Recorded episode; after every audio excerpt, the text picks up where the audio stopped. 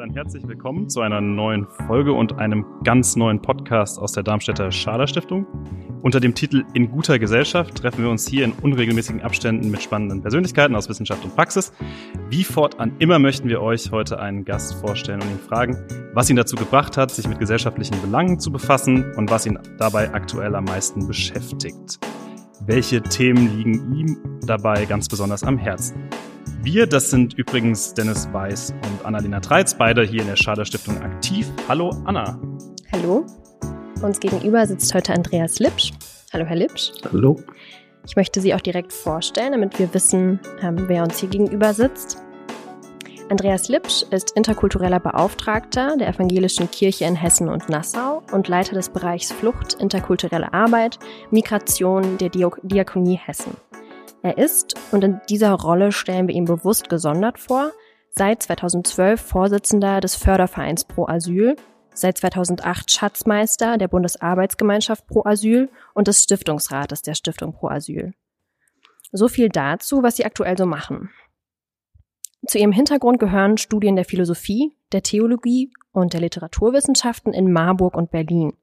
Sie waren acht Jahre lang Gemeindepfarrer in Neu-Isenburg und davor drei Jahre in der Entwicklungszusammenarbeit tätig. Sie, das ist online über sie nachzulesen, verstehen sich als Moderator und Kämpfer für die Rechte der Geflüchteten in Deutschland und Europa. Denn der Schutz der Geflüchteten ist eines der zentralen Anliegen in der Bibel. Deshalb ist es wohl kein Zufall, dass sie sich als evangelischer Pfarrer an der Spitze von Pro Asyl wiederfinden. Jetzt sind Sie sicher zum hundertsten Mal vermutlich schon mehr als das vorgestellt worden und Sie hören diese Worte ja auch immer wieder. Gibt es etwas, das Ihnen dabei aufstößt, beziehungsweise legen wir als Moderatorinnen Ihnen, äh, legen dabei Wert auf Stationen, die Ihnen vielleicht nichtiger erscheinen? Ja, ich gehe jetzt nicht auf die komplizierten Strukturen bei Pro Asyl ein, wo man dann noch was korrigieren könnte. Das würde ich jetzt gar nicht machen, das ist nicht so wichtig. Ähm, äh, Sie haben äh, gesagt, Entwicklungszusammenarbeit, äh, nee, das war entwicklungspolitische Bildungsarbeit. Äh, da habe ich mich in Rom mit beschäftigt, einige Jahre lang. Ähm, und ich glaube, aus heutiger Sicht wäre mir neben dem Kämpfertum für die Flüchtlingsrechte, das ist mir in der Tat wichtig, werden mir aber auch die Zusammenhänge zwischen diesen Themen wichtig. Also Migration und Entwicklung, äh, heute stark auch, hat auch damit zu tun, äh, Migration und Klimawandel. Das sind alles Themen, die uns im Alltag, vielleicht nicht im politischen Tagesgeschäft, aber schon im politischen Alltag zunehmend beschäftigen. Also sozusagen äh, die Verbindungen äh, verschiedener großer Themen. Und ähm, damit habe ich mich sozusagen in meiner römischen Zeit auch viel beschäftigt, weil ich damals in eine Kampagne gleichsam gerutscht bin. Das war eine der großen Kampagnen 1987, 88, 89 anlässlich der äh, Verschuldungskrise der damals noch sogenannten Dritten Welt. Das war eine ganz spannende Geschichte und da ähm, äh, entstand zum ersten Mal, glaube ich, in Europa äh, ein Bündnis ganz unterschiedlicher Nichtregierungsorganisationen, also Gewerkschaften, Umweltgruppen, Entwicklungsgruppen, Migrationsorganisationen, äh, die sozusagen an einem Anliegen, Kampagne Nord-Süd hieß das Ding, ähm, an einem gemeinsamen Anliegen äh, äh, versuchten zusammenzuarbeiten, äh, nämlich gerechtere Weltverhältnisse herzustellen. Äh, und daran erinnere ich mich heute oft, weil ich denke, äh, ja, das sind ja mittlerweile mehr als 20 Jahre her. Ähm, das ist heute so aktuell, äh, wie es damals schon war. Wenn Sie jetzt sagen, die, die römischen Jahre, an die sich noch ganz gut erinnern, waren das nur römische Jahre oder waren Sie dann auch mal vor Ort in sogenannten Entwicklungsländern? Äh, nee, in der Zeit nicht, später ja, in der Zeit nicht. Wir hatten, das war eine, eine Organisation, die entwicklungspolitische Bildungsarbeit insofern machten, als wir äh, so kleine ähm, Grassroots-Groups aus der ganzen Welt, Asien, Afrika, Lateinamerika, ähm, in Rom sozusagen weiterbildeten in ganz basalen Dokumentationstechniken. Also wie können die ihre Arbeit organisieren? Das war insofern ein größeres interkulturelles Unterfangen, als die Gruppen aus Lateinamerika, Afrika und Asien auch unter sich schon ganz spannende Themen haben. Und wir mit ihnen nochmal, also insofern viel damit beschäftigt, aber ich war nicht in der Zeit, war ich nicht vor Ort. Nee. Okay, vielleicht noch mal eine kleine Frage zur Vorstellung hinterher, wenn Sie sich jetzt selber vorstellen dürften. Ja. Nehmen wir an, Sie müssten dabei jetzt gar nicht alles aufführen, was Sie in Ihrem Leben so getan haben und müssten sich dabei nicht an irgendwelchen, ja. nach irgendwelchen Dingen richten. Wie würden Sie sich vorstellen? Ja. Ohne Funktionen und so. Ich bin eigentlich so ein Theoriefreak schon im Studium gewesen äh, und habe mich mit den abstrusesten Dingen beschäftigt, romantischer Naturtheologie und ähnlichem. Äh, und äh, habe in der Zeit immer so ein Manko gespürt an Praxisnähe, sag ich mal. Ähm, und habe die dann ja auch hergestellt, äh, relativ früh schon. Das war äh, kurz vor äh, der Zeit in Italien, aber auch danach, äh, indem ich dann wirklich in praktische politische Arbeit auch gegangen bin. Aber umgekehrt hat mich in der praktisch-politischen Arbeit auch immer äh, äh, dieser Theorieanteil oder die Theorieoffenheit, will ich es mal nennen, äh, beschäftigt. Ähm, weil ich nur aus diesem, aus diesem Zusammenspiel sozusagen äh, was Produktives, äh, was ich nur aus diesem Zusammenspiel was Produktives entwickeln kann. Und ähm, das war mir biografisch immer total wichtig und ist es bis heute. Und das ist wichtiger als die einzelnen Funktionen, die damit dann zusammenhängen. Das heißt, Sie hätten es sich nicht vorstellen können, auf einer Seite zu bleiben. Das hätte mich wahrscheinlich gelangweilt, so oder so.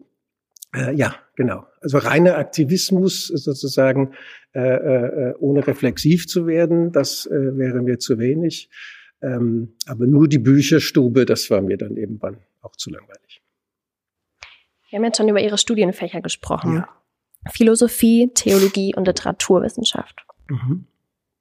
Was, äh, woran hängen Sie dabei vielleicht so am meisten oder was, was hat Sie ja, am meisten ist, geprägt? Sie kriegen immer dieselben Antworten von mir wahrscheinlich. Äh, an dem Zusammenspiel. Das hat mich total interessiert. Damals gab es in, in Marburg vor allem in der Literaturwissenschaft ähm, durchaus äh, ja, religionsgeschichtlich und theologisch affine äh, äh, Professoren, äh, die sozusagen immer versuchten, diese Schnittmengen herzustellen. Ja, also theologisches in der Literatur, äh, umgekehrt literarische Theorien in der Theologie. Das spielte alles eine Rolle. Also es war gerade äh, das äh, Wechseln zwischen den in Marburg waren das immer Türme, in denen man studierte.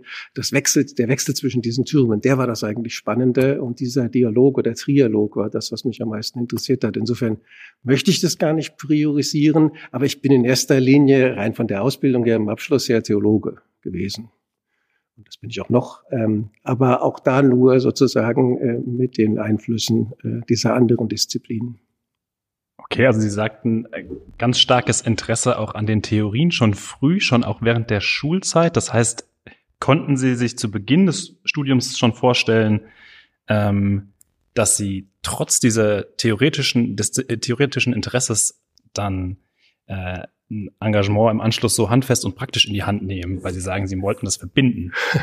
Naja, wie, wie kam man äh, wie kam man in den 80er Jahren zu einem Theologiestudium? Das kamen ganz viele damals über die Friedensbewegung.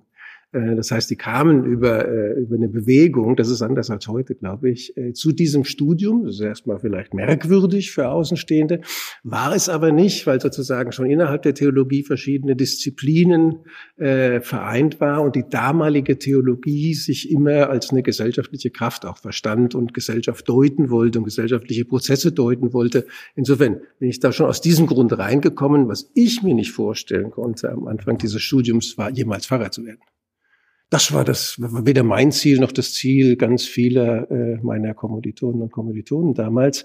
Das war völlig ergebnisoffen. Wir haben gesagt, das ist interessant, das ist eine äh, Wissenschaft, die uns nochmal äh, kritisch fragen lässt und auch kritisch uns selbst hinterfragen lässt. Und was daraus wird, wird man sehen. Sah man dann ja auch. War mit vielen Überraschungen verbunden.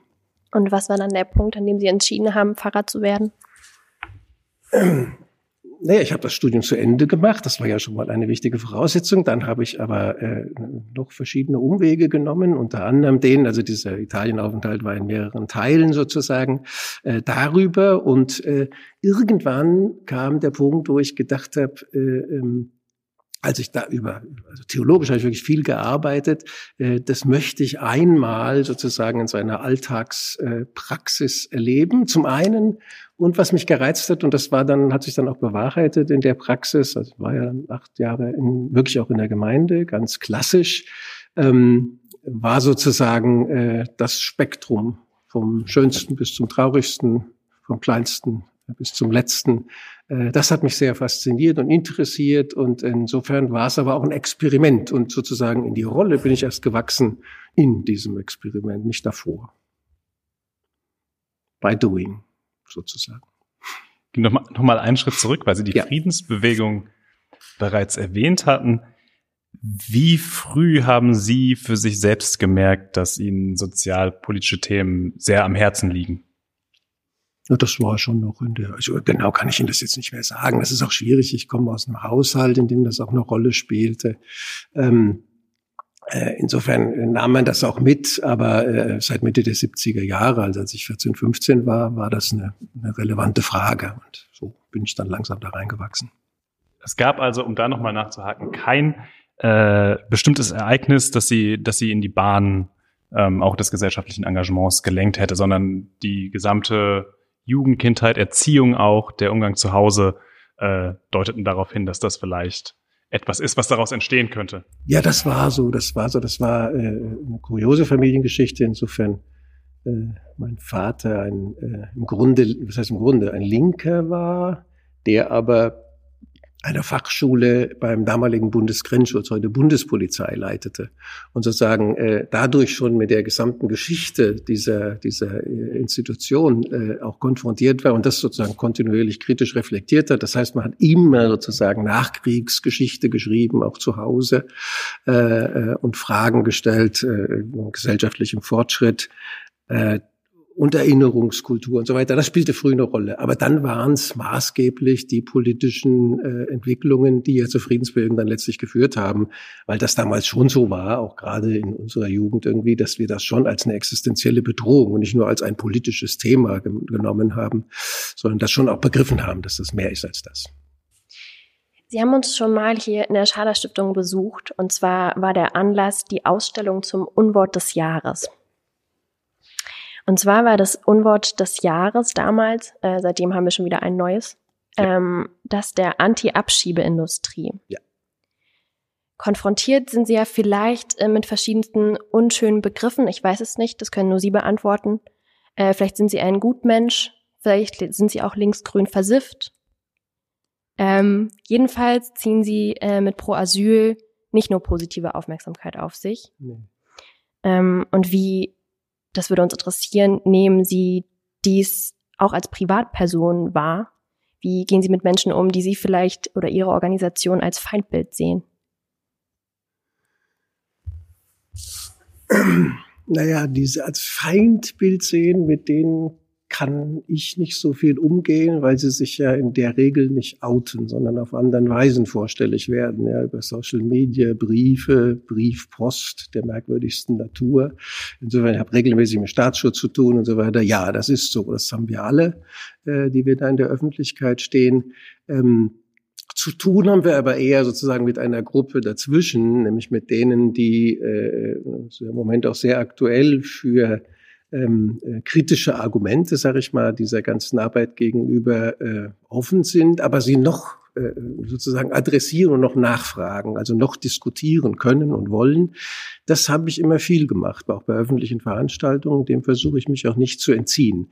Aber ähm, mit dem blanken Hass äh, können sie nicht gut umgehen, äh, weil er ja in der Regel auch äh, sozusagen neuerdings nicht mehr nur, aber dann doch hinter äh, anderen Namen oder gar keinen Namen verborgen bleibt oder so. Aber er kommt ganz viel und äh, ja, das spielt auch, soweit man das nicht verhindern kann, äh, ins Privatleben rein. Das ist so, aber ähm, das sind wir schon gewöhnt, sag ich mal, und das soll jetzt gar nicht so was Heroisches sein oder heroisch klingen. Ähm, das geht halt einer ganzen Reihe von Leuten so, die wiederum untereinander sehr gut vernetzt sind. Insofern ist es nicht so, dass man jetzt das Gefühl hat, man stünde alleine als gehaster Mensch auf weiter Flur. Gutmensch ist schon lange kein Begriff mehr gewesen, fällt mir übrigens gerade ein, weil das war früher. Jetzt ist es anders. Jetzt ist man eher der Anführer einer Asylindustrie oder so. Also es geht jetzt schon in die, in die großindustrielle äh, Gemengelage bei diesen Themen. Das ist nicht mehr mit einfachem Gutmensch getan, glaube ich, bei den Anschuldigungen und Anwürfen. Die sind immer sehr interessant, weil die meistens so einen ökonomischen Hintergrund haben, als wenn man ganz viel Geld äh, mit dieser Arbeit verdienen kann. Ich bin wohlgemerkt ehrenamtlich Vorsitzender von ProAsyl, verdiene also gar kein Geld damit. Äh, das hat dann auch teilweise was Ulkiges. Aber Nee, das äh, spielt eine große Rolle. Das hat sehr zugenommen und die Aggressivität, die verbale zumindest bis jetzt, äh, hat äh, extrem zugenommen. Ja, bis zu Drohungen, die dann eben beim Staatsschutz landen. Jetzt sagen Sie, dass die Aggressivität zugenommen hat, allerdings zumeist ja dann auch noch abstrakt bleibt oder versteckt ja. online. Wenn Sie in den Zeitungen oder in anderen ja. Medien davon Kenntnis nehmen, dass es da auch einzelne Personen auch aus ihrem, ich sage jetzt bewusst mal Milieu, aber aus ihrer ja. Ersparte trifft. Wie, was macht das persönlich mit Ihnen? Ist das äh, was, wo Sie sagen, dass, dass die Angst vielleicht auch zunimmt, an öffentlichen Diskussionen teilzunehmen? Wird man vorsichtiger oder wie reagieren Sie persönlich darauf?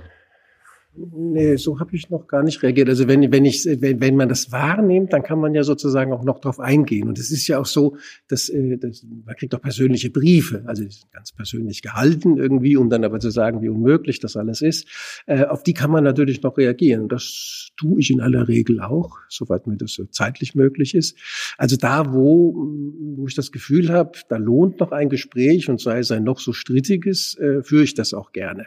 Ähm, das meinte ich vorhin. Aber das das ist, wenn ich jemanden Namen sehe und eine Adresse habe oder auch nur zumindest eine E-Mail-Adresse äh, und es nicht jenseits von Gut und Böse ist, was da geäußert wird, dann äh, suche ich das schon. Angst, also nicht jetzt konkret äh, persönlich oder so, aber Befürchtungen im Blick darauf, dass verschiedene Argumentationsmuster, die äh, früher sozusagen nur einzelnen Personen oder doch schon deutlich beschreibbaren Gruppen äh, zuschreibbar waren, heute sozusagen in die ja, sogenannte gesellschaftliche Mitte wandern, also sozusagen ähm, ähm, ähm ja, im, Wortsinne populär werden, das macht mir schon Sorgen, weil das sind jetzt nicht die großen Aggressionen, aber es sind Argumentationsmuster, die ich schon für sehr gefährlich halte für diese Demokratie, für die Tradition Europas und ähm, die aber mittlerweile äh, nicht nur in den Kreisen der üblichen Verdächtigen geäußert werden, sondern weit, weit, weit in diese Gesellschaft hinein. Und da glaube ich, haben wir alle einen ziemlich großen Bildungsauftrag und ähm, ja gut, den versuchen wir als kleine Lobbyorganisation, muss man ja immer noch mal dazu sagen, natürlich auch äh, zu machen. Aber ich glaube, da hängt mehr dran. Also deswegen versuche ich auch immer sehr dafür zu werben, diese Arbeit in diesem Flüchtlings- und Migrationsbereich nicht nur als eine hochspezialisierte Arbeit zu nehmen, sondern auch als eine, die exemplarisch Menschenrechtsarbeit macht und damit auch ganz andere Themen mitmeint und mitmeinen muss, als nur das Thema Flüchtlinge und Asylsuchende. Äh, also ich glaube, an diesem, an diesem Thema hängt eben das Schicksal maßgeblich, das Schicksal von Menschenrechten in Europa, das in der Tat zurzeit massiv in Frage gestellt wird oder äh, teilweise ja auch ähm, ausgehebelt wird, buchstäblich. Das ist es, was mir wirklich Sorge macht. Aus Ihren Erzählungen lässt sich jetzt schließen, dass es nicht ganz der leichteste Job ist, den Sie sich da ausgesucht haben. Mhm. Aber Sie haben ihn sich trotzdem ausgesucht. Mhm. Warum? Das überlegt man sich. Also ich habe es mir nie so überlegt. Habe gesagt, ist das jetzt ein angenehmer Job? Willst du den jetzt machen? Äh, ich bin da reingekommen über Menschen, die sich engagiert haben, die ich sehr klug fand, die ich total interessant fand, mit denen ich gerne diskutieren wollte, für die ich mich gerne einsetzen, äh, mit denen ich mich gerne einsetzen wollte. Das ist die eine Seite und die andere ist, ich habe einfach äh, mit Einzelfällen auch zu tun gehabt, wo ich gedacht habe, nee, das kann nicht sein. Also wo Menschen und das ist in diesem Asylbereich schon sehr stark so, wo Menschen sozusagen so sichtbar und erfahrbar Unrecht passiert, äh, das ist etwas, was ich relativ schwer ertrage. Das war das, was ausschlaggebend war. Und jetzt klar, wenn man jetzt über die Themen redet, sind die alle so schwierig. Das stimmt auch. Ähm, aber was mich zumindest sehr trägt dabei, ist, äh, dass es ganz viele andere gibt, die in diesem Feld äh, unterwegs sind und ähm, die Solidarität unter diesen engagierten Leuten äh, in aller Regel äh, bemerkenswert ist. Und das, äh, also das Gefühl zu haben, ist nicht nur irgendwie ein, Einzelkämpfer mit fünf weiteren oder so, sondern schon auch Teil zu sein einer Bewegung, die sich für die Realisierung von Menschenrechten einsetzt, ist etwas, was nicht nur so ideell schön ist, sondern was auch ganz buchstäblich etwas ist, was man mit Gefühlen von Geborgenheit und gut aufgehoben sein empfindet. Und das ist die andere Seite. Und ähm, die wiegt schon vieles auf. Wir haben eingangs über ihren Hintergrund gesprochen, was äh, ihre mhm. Studienzeit auch anging und mhm. ihre, ihren Hang zu, zu Theorien. Was äh, können Sie davon heute in der Praxis besonders wertschätzen und anders gefragt? Sie sind bei Pro Asyl in einer, Sie haben selbst äh, Lobbyorganisationen dazu gesagt, äh, mit ganz vielen Akademikerinnen zusammen, die unterschiedliche Hintergründe haben, Gesellschaftswissenschaftlerinnen, äh, viele Rechtswissenschaftlerinnen, wenn man die jetzt nicht ähm, direkt dazu zählen, sondern gesondert nochmal nennen möchte. Mhm. Welche Rolle spielen wissenschaftliche Erkenntnisse für Ihre Arbeit und wie nutzen Sie und Ihre Kolleginnen die bei Pro Asyl? Ja. Also was klassisch in diesen Bereich gehört, ist das, was Sie ja gerade auch schon erwähnten, ist natürlich äh, äh, sozusagen äh, die juristische Fakultät und, und, und ja auch im weiteren Sinn rechtsphilosophische Überlegungen. Das hat eine alte Tradition, das ist klar, weil es um Menschenrechtsdiskurs geht. Ähm, und deswegen, richtig, äh, sind ganz viele Kolleginnen und Kollegen äh, da auch entweder extrem juristisch gebildet oder tatsächlich ausgebildete Juristen und so weiter. Also die juristische Fakultät ist klar. Ähm, ich glaube aber, dass das Thema eben, sagte ich auch eingangs, eben andere Themen auch berührt. Ähm, und da wäre es jetzt zu kurz gesprungen zu sagen, das ist jetzt nur ein juristisches Thema. Ich mache ein Beispiel. Ähm, also was zum Beispiel in der Theorie, das ist ein, ein Praxistheoretiker, äh, interessant ist, für mich seit vielen Jahren, äh, ist die Arbeit von Hein de Haas, einem niederländischen Migrationsforscher. Ähm, der, äh, der forscht ganz konkret, äh, aber der hat auch immer versucht, ähm, wissenschaftlich basiert äh, Mythen äh, äh, der ganzen, des ganzen Migrationsdiskurses aufzudecken. Und da gab es ganz viele, äh, die der noch gar nicht so alte Kollege äh, in Frage gestellt hat. Das fängt bei den Pull-Faktoren an. Gibt es die überhaupt, die ja immer, also Sie wissen das wahrscheinlich auch, äh, in der Flüchtlingspolitik eine Riesenrolle spielen. Wenn man sozusagen zu nett zu drei Flüchtlingen war, kommt der Rest der Welt auch nach Deutschland. Das hat er sehr gut mit Zahlen belegt, irgendwie, dass es Unsinn ist. Sehr spannend für mich äh, war äh, äh, ein wissenschaftlicher Diskurs, in dem er versucht hat, dafür zu werben, ähm, in Frage zu stellen, dass es richtig ist, dass man Migration verhindert, indem man Grenzen schließt. Äh, und das hat er gemacht, indem er gezeigt hat, das Gegenteil äh, passiert.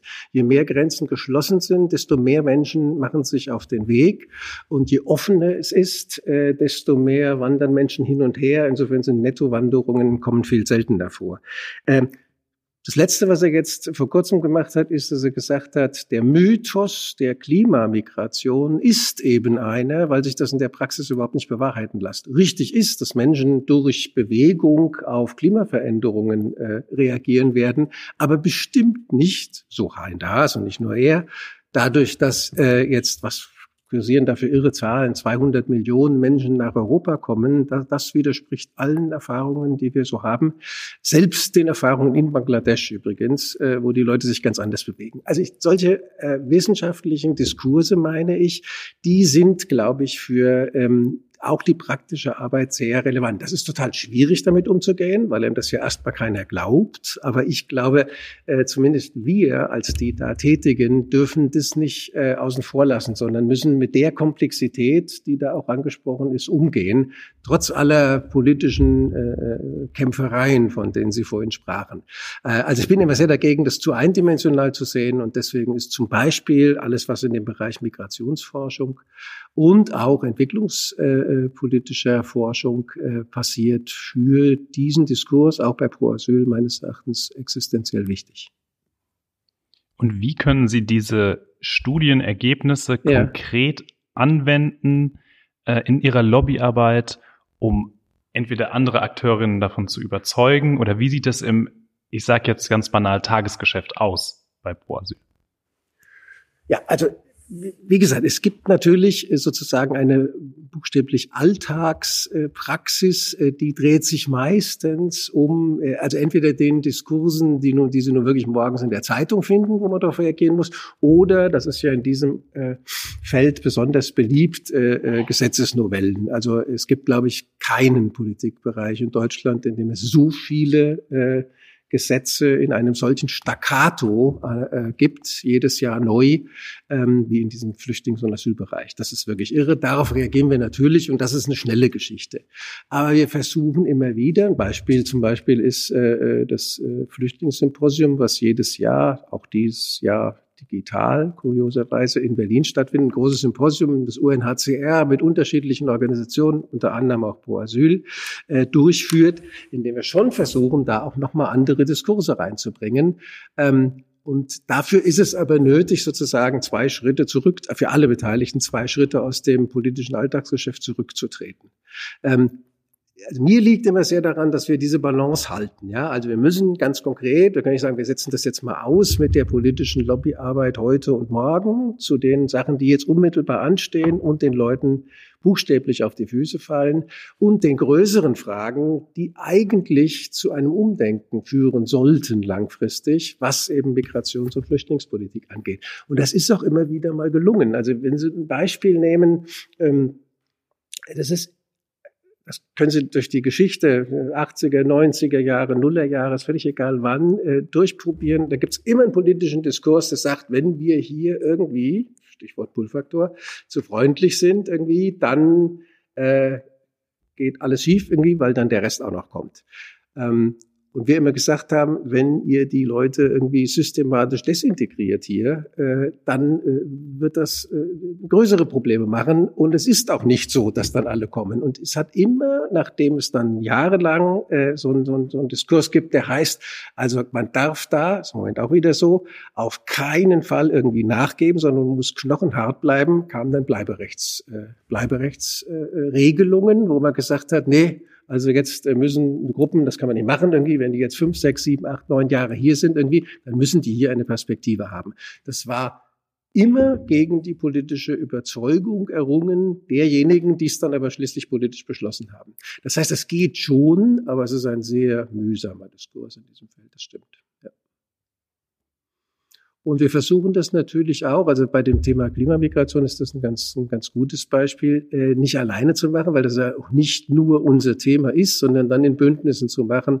Äh, ist vor einigen Jahren ja erschienen, ist heute noch aktuell, so eine Broschüre, die wir dann zusammen mit Greenpeace und zusammen mit Medico und vielen anderen Organisationen, dem BUND und so weiter versuchen, ähm, äh, rauszugeben. Und das selber ist schon ein spannender Diskurs. Also bevor so ein Papier, das am Ende vielleicht nur 40, 50 Seiten hat, entsteht, gab es mal ein Papier, das 200 Seiten hat, abgesehen davon, aber gab es auch Diskussionen in der Szene, unter den Organisationen, die dann bis zu zwei Jahren dauern. Das ist aber nötig, äh, um sozusagen gemeinsame Positionen zu finden. Sie haben sich jetzt eben schon als Praktiker bezeichnet, mhm. aber auch schon äh, was zu Ihrer Theorie-Affinität gesagt. Jetzt können Sie ja beide Seiten dann irgendwie so ein bisschen überblicken. Aber glauben Sie, dass der Austausch und die gemeinsame Sprache da an allen Stellen so leicht fällt zwischen Wissenschaft und Praxis? Naja, naja, ja, natürlich ist das erstmal so und das wissen wir ja alle, dass das nicht immer einfach ist. Aber ich fand, ich finde es spannend und das ist äh, vielleicht ein, ganz konkretes Beispiel dafür, dass sich gerade in diesem Feld, also wo es um Migrations- und Flüchtlingspolitik geht, wenn Sie jetzt pro Asyl ansprechen, äh, und den Wissenschaften, die dahinter stehen, und da meine ich jetzt verschiedene, Ethnologie, äh, äh Juristerei und viele andere, ähm, sich schon kurz vor 2015 übrigens, aber danach wurde das dann, äh, äh, nahm das wirklich größere Züge an. Zum Beispiel ein Netzwerk gegründet hat, Fluchtforschung in Deutschland, in dem ganz viele maßgebliche Wissenschaftler waren, die genau das machen wollten, nämlich sozusagen den politischen Alltagsdiskurs äh, reflektierend begleiten. Also die also nicht gesagt haben, nee, das ist uns alles zu äh, sozusagen zu sehr Alltagsgeschäft, äh, wir wollen äh, langfristige Forschungen machen, sondern die sich genau darauf eingelassen haben.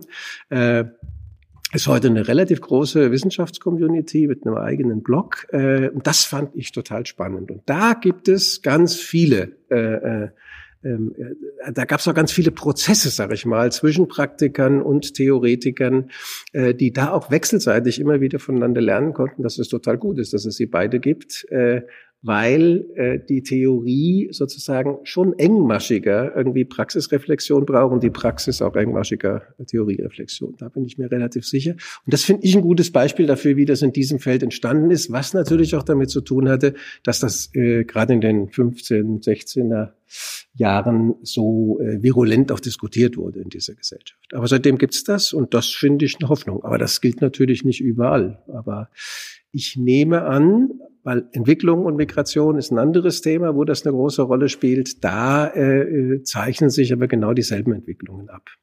Dass sozusagen immer mehr Wissenschaftler auch wirklich äh, äh, diesen Diskurs, diesen politischen Diskurs auch mitgestalten wollen. Und stellen Sie dabei aber die richtigen Fragen?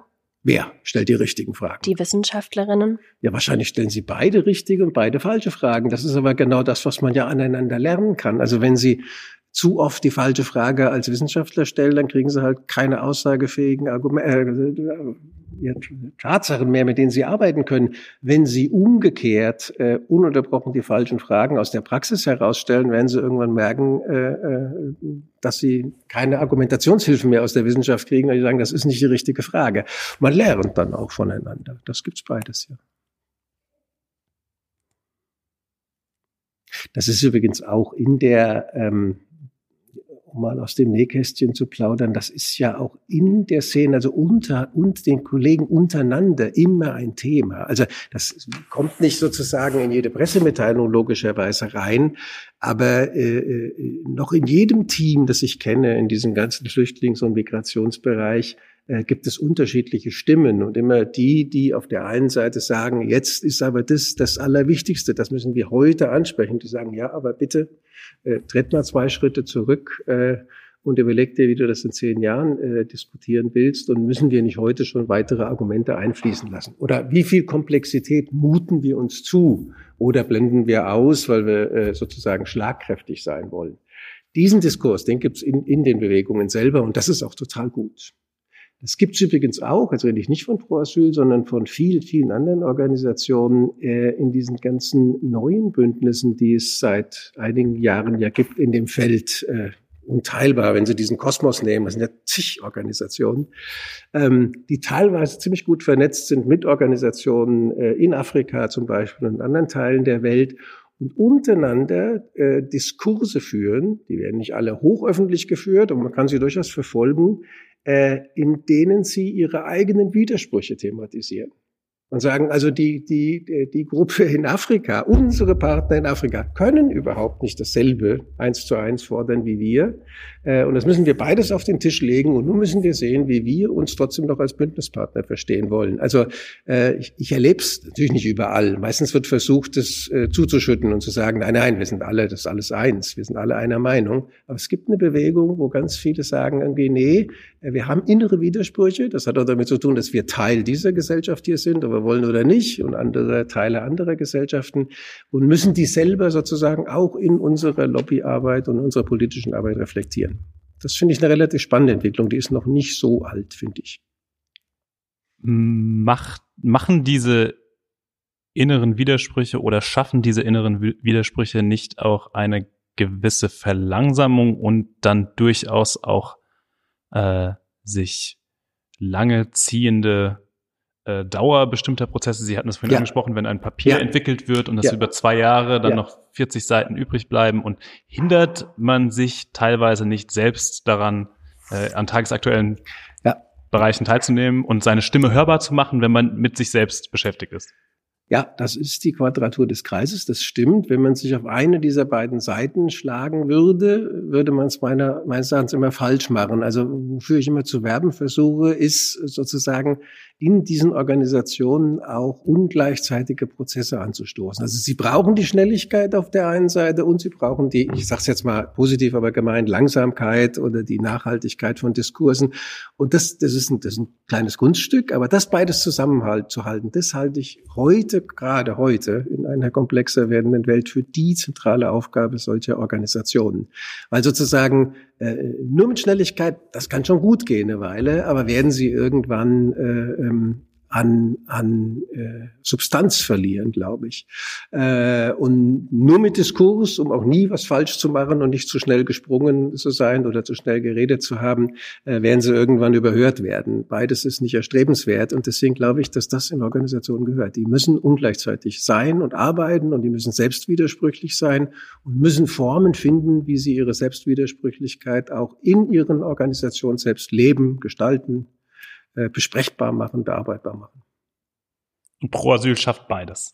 Naja, natürlich muss ich das jetzt hier sagen, aber äh, natürlich nicht immer. Das ist, ein, das ist auch Konflikte, das ist konflikthaltig, dieses ganze Thema. Und dann gibt es natürlich immer auch den nachdenklicheren Typus und den äh, schnelleren und äh, äh, nee, das ist dann eher eine Aufgabe der Gesamtorganisation, die auch zusammenzuhalten. Aber ich würde auch immer versuchen, irgendwie sozusagen eine Organisation so aufzubauen, dass beide äh, äh, äh, Typen, äh, sag ich mal, wirklich anwesend sind. Aber das ist nicht immer einfach und immer, keiner macht das immer richtig. Das gehört dazu. Ist immer, ist immer wieder auch, habe ich verschluckt, falsch zu machen.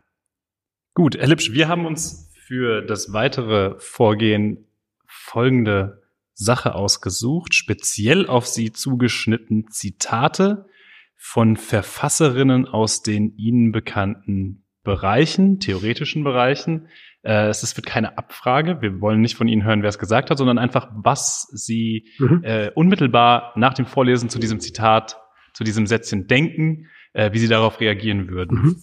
Ich denke, Anna hat sich eins rausgeschrieben, das etwas länger ist, aber sie wird es jetzt mal vortragen und mal schauen, wie sie darauf reagieren. Ich schreibe mit dann. Oder mal schauen, wie schnell sie es sowieso wiedererkennen. Na, das. Vielleicht geht das ja auch sehr schnell. Mhm. Ich bin ein Fremder gewesen und ihr habt mich nicht aufgenommen.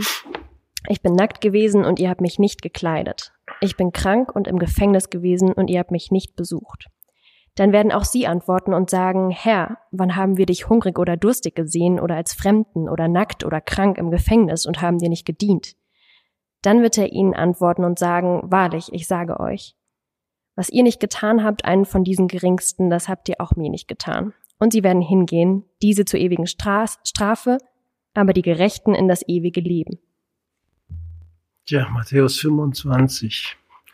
Richtig. Rede vom Endgericht Jesu. Ja, was mir dazu spontan einfällt, das ist eines der meist benutzten, äh, also mir sind kirchlichen und diakonischen Kreisen meist benutzten Zitate ähm, um zu beschreiben die Motivation für die eigene Arbeit. Es hat sich gerade, gerade nicht vor zwei Jahren, äh, eine Organisation im kirchlichen Bereich in Bayern gegründet. Matteo heißt die, aufgrund der Tatsache, dass sie dann auch das macht, was sie jetzt gemacht haben, nämlich dieses Zitat sich rauszusuchen und sagen, das machen wir, ist eine Kirchenasylorganisation.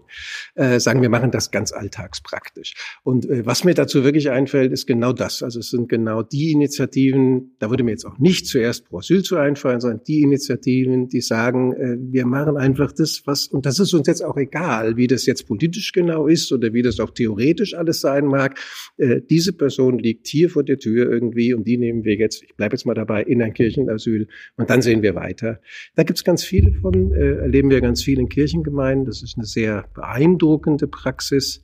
Ähm, aber das fände ich jetzt wirklich ein Zitat, äh, was äh, ja, was eben sozusagen vor allem politischen Diskurs liegt, sozusagen als grundsätzliche Haltung, sagen, das, das motiviert uns und alles andere sehen wir später, wenn wir jemand verbunden haben, besucht haben, aufgenommen haben, gefüttert haben und so weiter. Dann haben wir uns ja jetzt was rausgesucht, was Sie schon sehr oft gehört haben.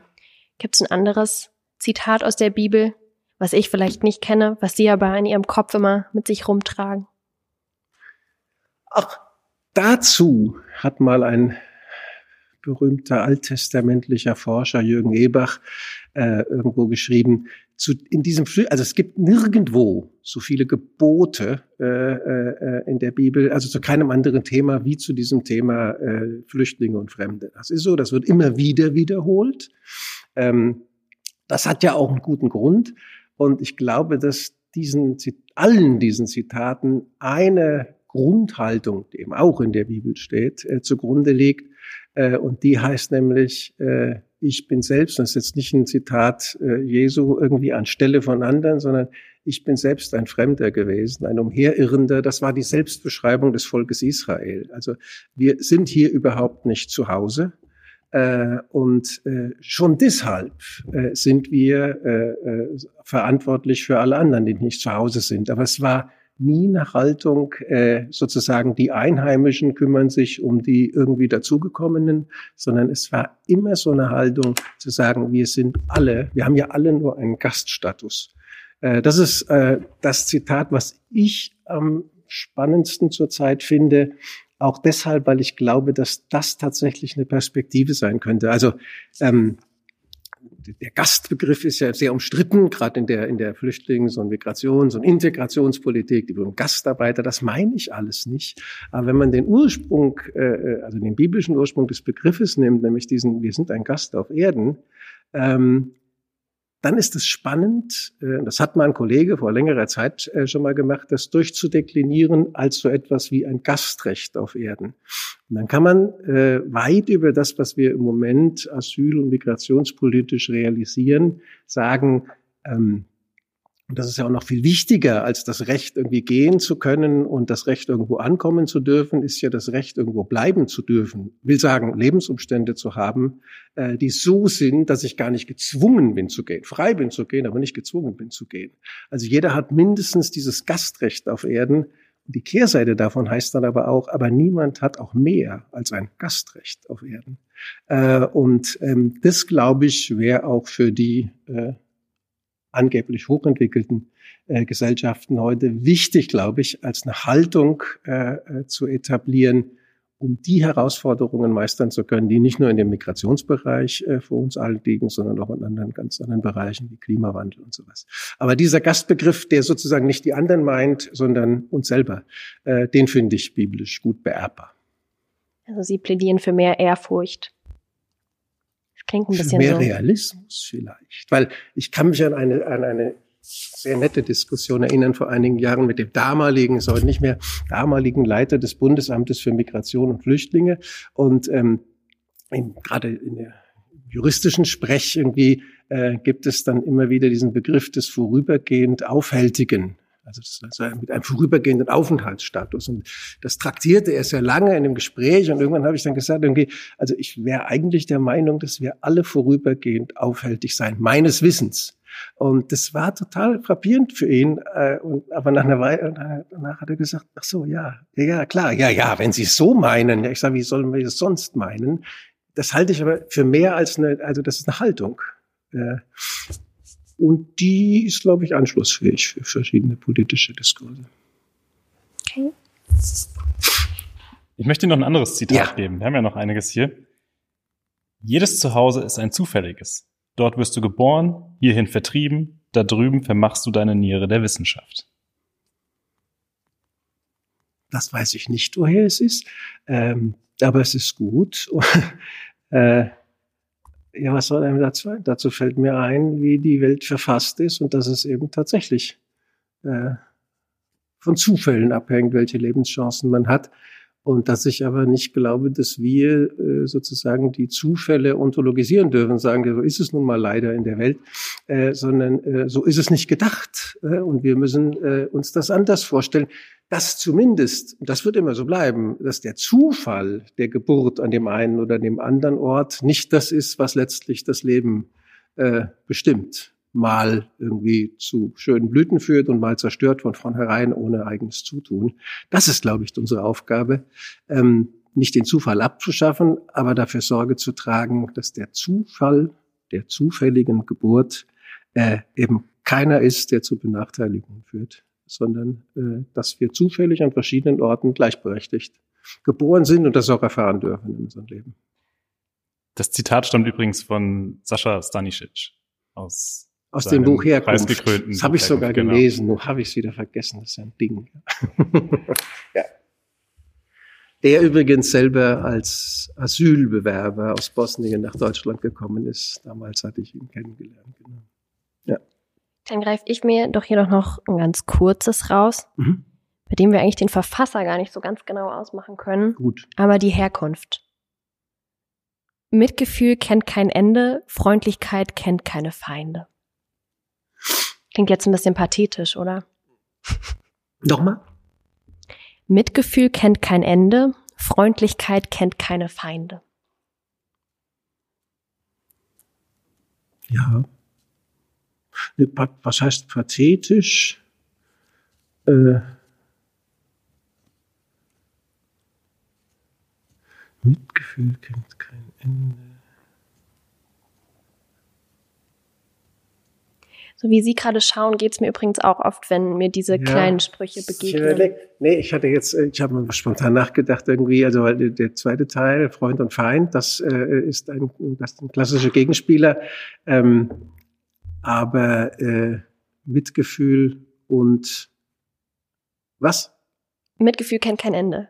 Und das Ende sind keine, da wäre ja Anfang und Ende. Dann würde es passen. Anfang und Ende, Freund und Feind, da könnte ich was sagen. Aber, ähm, aber äh, wenn man es mal so nehmen würde und würde sagen, das sind die Paare, von denen wir reden, ja, also wir wollen nicht äh, in diesem Freund-Feind-Schema denken ähm, äh, und das nehmen für dieses mit dem äh, Mitgefühl und Ende, Anfang und Ende, wenn das bedeuten sollte, dass es dass das Mitgefühl sozusagen etwas ist, was uns existenziell, zumindest potenziell mitgegeben ist allen, dann ist das natürlich äh, anschlussfähig für Praxen.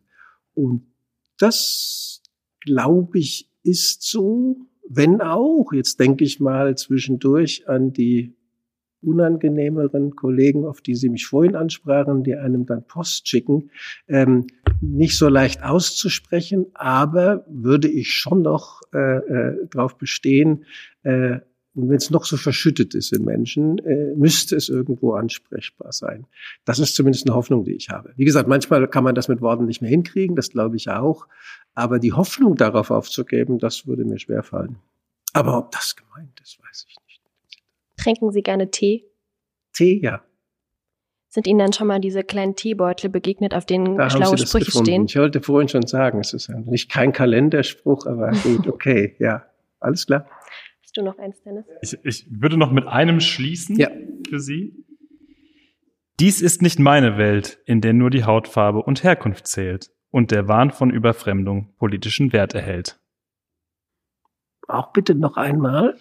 Dies ist nicht meine Welt, in der nur die Hautfarbe und Herkunft zählt und der Wahn von Überfremdung politischen Wert enthält. Ja, dem kann ich mich anschließen. äh, von wem ist das? Das ist äh, aus einem Hip-Hop-Song der frühen 90er, Fremd im eigenen Land. Ja, okay. Weiß ich sogar. Mhm. Mhm. Ja. Ja, äh, was mir spontan dazu übrigens einfällt, ist ein Zitat, das passt ja jetzt gut, von Angela Merkel. Ähm, die, werden Sie wahrscheinlich auch noch erinnern, äh, 2015, als das losging äh, äh, mit der sogenannten Flüchtlingskrise, die zwar eine Krise war, bloß nicht hier, ähm, und sie, also es waren die Anfänge, wo sie auch angegriffen wurde für das, was sie gemacht hat, äh, berühmte Handyfoto. Das, dann hatte sie ja gesagt irgendwie, und wenn es in diesem Land, ich kann es nicht wörtlich, irgendwie jetzt schon irgendwie schwierig ist, ein freundliches Gesicht zu zeigen, dann ist das nicht mein Land. Das fand ich einen starken Satz für eine Bundeskanzlerin. Äh, insofern, äh, diese Haltung ist kultivierbar. Ich weiß nicht, ob sie sich heute noch dran erinnert, würde es mir wünschen. Ähm, was dann politisch kam, ist ja an manchen Stellen, hat es ja sehr konterkariert, aber diese Haltung, äh, die fand ich damals spannend und offenbar ja, wenn auch nur ähm, leider in nur so kurzen Perioden, ähm, durchaus auch äh, in Politik, in ganz konkrete Politik umsetzbar. Weil pragmatisch ist die Kanzlerin ja immer gewesen. Äh, das sollte uns Hoffnung machen, dass das auch noch mehr geht und länger geht. Vielen Dank. Wir würden noch in unserer letzten Rubrik einmal ganz rasch zum Menschen Andreas Lipp zurückspringen und zwar zu ihrer Gefühlswelt. Zu was? Zu ihrer Gefühlswelt. Ja. Jetzt haben wir Ihnen Angst gemacht. Das passt. Das passt zur ersten Frage. Was macht Ihnen zurzeit am meisten Angst?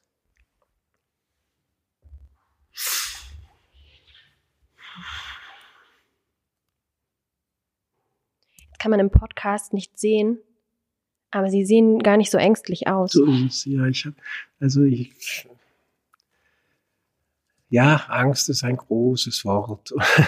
ähm, also ja, das, das kommt nicht von ungefähr, dass ich so gucke, weil ich würde jetzt keines meiner aktuellen Gefühle als jetzt so eine, so eine, so eine bodenlose Angst beschreiben, ja, was ja ganz kopflos macht und wo man gar nicht weiß, was man jetzt tun soll. Ähm, so würde ich das nicht beschreiben. Ich habe größere Befürchtungen äh, äh, angesichts, naja gut, in unserem Themenfeld, angesichts einer Entwicklung, ähm, die ich beschreiben würde zurzeit leider ähm, als die äh, allmähliche Abschaffung des Asylrechts. Und das ist, wie gesagt, mehr als nur äh, des Asylrechts, nämlich eines zentralen Menschenrechts ähm, in Europa. Das ist mir wirklich, äh, äh, das ist etwas, was mir wirklich große, große Sorgen macht. Macht mir vielleicht sogar manchmal auch Angst. Ähm, weil es da, wie gesagt, so wichtig das ist mit dem Flüchtlingsschutz, aber es geht mehr als den Flüchtlingsschutz, nämlich ob wir die Menschenrechte und die Menschenwürde wirklich äh, zum, zum grundlegenden Bestandteil aller politischen Überlegungen machen. Und äh, dabei ist es jetzt nicht so, nicht, dass das missverstanden wird, dass jetzt in Brüssel sozusagen die nächstes Jahr 70, Gebur 70. Geburtstag feiernde Genfer Flüchtlingskonvention jetzt einfach aufgehoben würde. Das braucht man ja auch gar nicht, wenn man den Zugang zu ihr sozusagen äh, äh, fast unmöglich macht. Und das ist das, was zurzeit passiert. Also ich glaube, das zentrale Thema beim Thema Menschenrechte ist der Zugang zu Menschenrechten.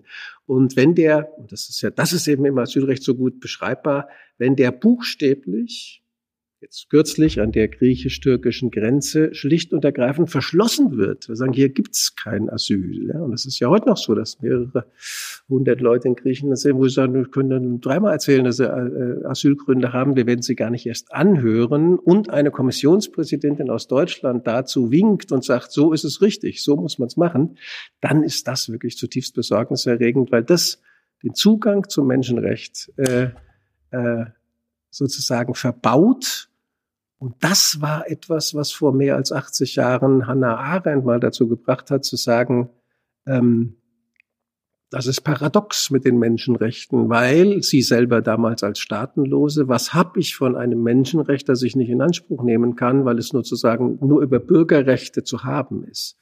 Und äh, wir haben äh, im Asylrecht eben was hinbekommen in den letzten Jahrzehnten, was heißt, nein, du musst nicht erst Bürger eines Staates sein, bevor du ein Recht auf Asyl geltend machen kannst. Das ist ja wirklich etwas, was auch nationalstaatliche Grenzen erstmal für diese Gruppe zumindest in Frage stellt.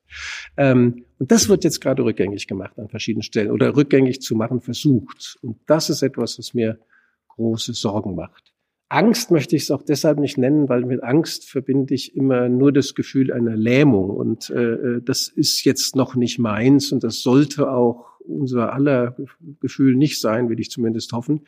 Ähm, denn da ist auch noch was zu machen, aber Sorgen muss man haben, große, ja. Und was macht Sie zurzeit am meisten wütend? Wütend? Ist es genau das? Was. Sie gerade beschrieben haben. Das hängt haben. Mit, damit zusammen, damit, dass, ähm, also, also wirklich, ja genau, aber an dem Beispiel bleibe ich nochmal, also das eine, das macht einen fassungslos und ärgert einen und, und, und, und macht einem auch Sorgen. Was mich äh, wirklich, äh, zumindest kurz wütend gemacht hat, war genau das, äh, dieses, also das, äh, Müssen Sie sich vorstellen, das war wirklich an der griechisch-türkischen Grenze. Heute nachträglich nochmal festgestellt, dass die griechische Grenzpolizei da auch einen Flüchtling erschossen hat und da ist noch vieles andere passiert. Das Ganze sozusagen in einem äh, Tränengas, äh, äh in Tränengaswolken eingetaucht und darüber, ja, sicherem Ort, in einem Helikopter kreisend, die Kommissionspräsidentin Ursula von der Leyen aus Deutschland und kommentiert das halt mit, so ist es richtig. Und das, das hat mich echt geärgert, weil man kann ja noch sagen, ja, das ist, die haben es wirklich nicht leicht, die Griechen, und die haben es wirklich nicht leicht, weil Europa Griechenland bei allem, was sie selber falsch gemacht haben, wirklich im Stich gelassen hat. Da könnte man ja noch sagen, wirklich arme Schweine haben es, aber eine Kommissionspräsidentin im Hubschrauber ist ein relativ sicherem Ort, um einen klaren Kopf zu behalten. Und dass sie den nicht hatte, irgendwie, das hat mich echt wütend gemacht. Ja, wenn sie das wollen, dann das. Okay, meine dritte Frage, mhm. da die erinnert Sie hoffentlich an was anderes. Und zwar, was macht Ihnen zurzeit am meisten Freude? Der Frühling. Aber das wollen Sie ja jetzt nicht hören von mir. Sie dürfen sagen, was Sie alles wollen. Gut, ich darf sagen, was das ist schön, ja. Ähm, ja, ja, mag ja auch damit zu tun haben, dass man zurzeit äh, verschiedene äh, Naturdinge anders wahrnimmt, nochmal, weil man etwas mehr gezwungenermaßen etwas mehr Zeit dafür hat oder mehr an einem Ort ist, als man so ist. Also Zeit habe ich gar nicht so viel mehr, aber mehr an einem Ort ist man schon. Ähm, nee, was mir darüber hinaus, aber jetzt auch im Blick auf äh, das Thema Freude macht, ist, dass ähm, es tatsächlich so ist. Das behaupten wir nicht nur immer, ähm, das, was an, ich habe jetzt gerade von so negativen Entwicklungen berichtet, aber was auf der anderen Seite ähm, es schon immer gab, aber nach 2015 nochmal verstärkt entstanden ist, ähm, überhaupt nicht weg ist, sondern trotz aller Schwierigkeiten zu einem großen Teil immer noch da ist und dass es total viele ganz, ganz, ganz junge Leute sind, die sich in diesem Feld wo wir schon gedacht haben, irgendwann muss man sich um die Abwicklung von Pro Asyl kümmern, weil die Mitgliedschaft ist bekannterweise irgendwie in den 80er Jahren entstanden, nun mittlerweile schon in die Jahre gekommen. Äh, und gesagt, welcher junge Mensch äh, wird heute noch Mitglied in einer Organisation? Also Mitgliedschaften in Vereinen sind jetzt nicht so total hip und genau das Gegenteil erfahren haben in 16, 17, 18, dass ganz viele junge Leute dann dazu kamen, tatsächlich Mitglied wurden und darüber hinaus ja in zig Initiativen heute unterwegs sind. Ähm, das ist was, was mir wirklich Freude macht, ja, das zu beobachten. Gut. Dann sind wir wohl auch schon am Ende dieser ersten Folge unseres Podcasts in guter Gesellschaft. Vielen Dank Ihnen, Herr Lipsch, dass Sie heute bei uns waren, wenn auch mit äh, gebotenem Corona-mäßigen Abstand. Und vielen Dank fürs Zuhören. Wenn euch unser Podcast gefällt, abonniert uns doch oder empfehlt uns gerne weiter und wendet euch mit euren Meinungen und Verbesserungsvorschlägen gerne an podcast.schaderstiftung.de. Hinweisen möchten wir euch auch auf einen weiteren Podcast der Schaderstiftung, der unter dem Titel Praktisch irrelevant an gleicher Stelle zu finden ist und natürlich auf alle anderen Informationen zu Veranstaltungen und Veröffentlichungen der Schader Stiftung auf unserer Homepage. Den Link dazu findet ihr in der Bio. Und wenn ihr mögt, dann hören wir uns bald wieder. Bis zum nächsten Mal. Tschüss.